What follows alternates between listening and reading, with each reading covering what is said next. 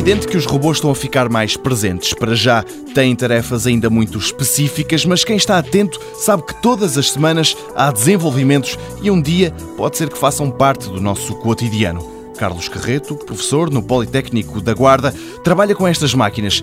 Este professor sublinha que, para precaver um futuro sombrio, o trabalho de casa está em curso. Cientistas e pensadores em todo o mundo estão a tentar eh, encontrar soluções para que realmente no futuro os robôs tenham eh, alguma ética e, possam viver em sociedade com os humanos. Portanto, isso é um problema que está a ser tido em conta por exemplo, a comunidade europeia e países como Japão, Coreia e Estados Unidos têm inclusive um roteiro, um documento oficial sobre como é que devem ser, digamos, os robôs do futuro no que se refere a esses valores éticos. Valores, mandamentos que têm de estar perpetuados nos circuitos integrados destes robôs mais avançados, aqueles que para já ainda não existem. Estamos a falar em robôs como, por exemplo, os robôs do filme eh, iRobot, em que são extremamente inteligentes e que interatuam com os seres humanos de uma forma muito natural.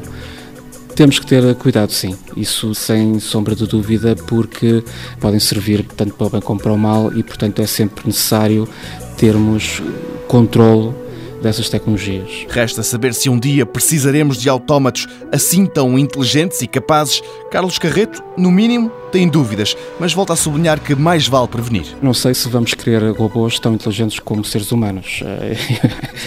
e, e, também não acho que seja necessário termos robôs tão inteligentes como o ser humano para que eles possam ser úteis na, na sociedade. De facto, não é necessário mas uh, eu penso que talvez, se realmente tiverem um, um, determinado nível de inteligência, poderão, digamos, também ter eh, estes valores éticos inseridos de alguma maneira. A ética nos robôs, uma disciplina que parece ficção científica, mas que não deixa de estar sob estudo em todo o mundo.